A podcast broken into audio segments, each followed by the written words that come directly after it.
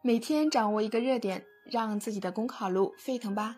大家好，我是海鱼。今天我们分享的热点是：母亲患癌后失联九年的高考状元终联系家人。母亲患癌后失联九年的高考状元终于联系家人，并表示在外面过得不好。此事涉及的伦理、亲情和价值观问题，值得我们思考。在激烈竞争和快节奏的当今社会，人情日渐冷漠已然成为一种社会现象。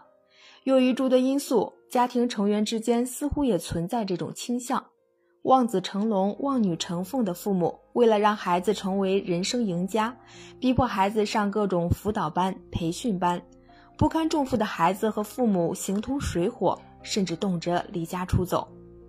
好男儿志在四方，没做出一番事业。反而落得个落魄境地，确实心中有愧。但是有没有实现自己预定的人生价值，与常回家看看并没有必然关联。身处竞争之势，挫折乃至失败都是常态。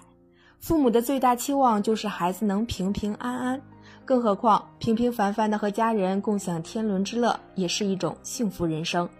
所以，父母有必要好好反躬自问。教育孩子的过程中，要尊重基本规律，不能太过于功利化。作为孩子，也应该适当理解父母的一片苦心，特别是在外拼搏遭受了挫折磨难，更应该回到家这个温馨的港湾，调整身心，整装再发。好了，以上是今天的热点分享，非常感谢大家的收听。获得文字版内容，请关注公众号“公考提分营”。